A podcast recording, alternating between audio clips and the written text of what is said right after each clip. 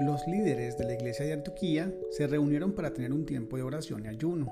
Fue en ese tiempo de comunión íntima con el Señor que el Espíritu Santo les dijo, apartadme a Bernabé y a Saulo para la obra a que los he llamado. Hechos 13.2.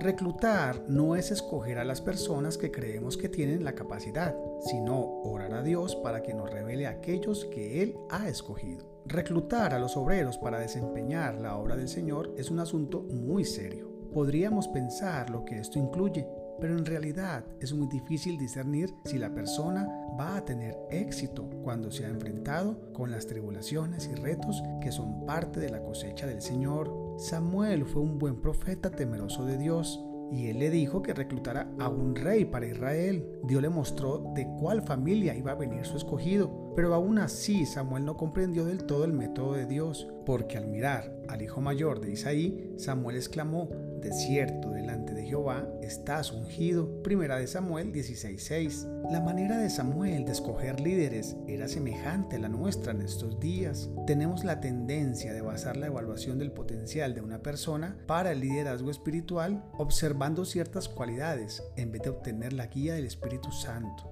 Dios instruyó a Samuel, no mires a su parecer ni a lo grande de su estatura, porque yo lo desecho, porque Jehová no mira lo que mira el hombre. Con respecto a Eliab, el primero que observó Samuel hubiera sido un líder terrible, ya que era orgulloso, vengativo, con un espíritu para juzgar y condenaba al líder que Dios realmente había escogido. Estas características fueron reveladas en el tiempo de la batalla.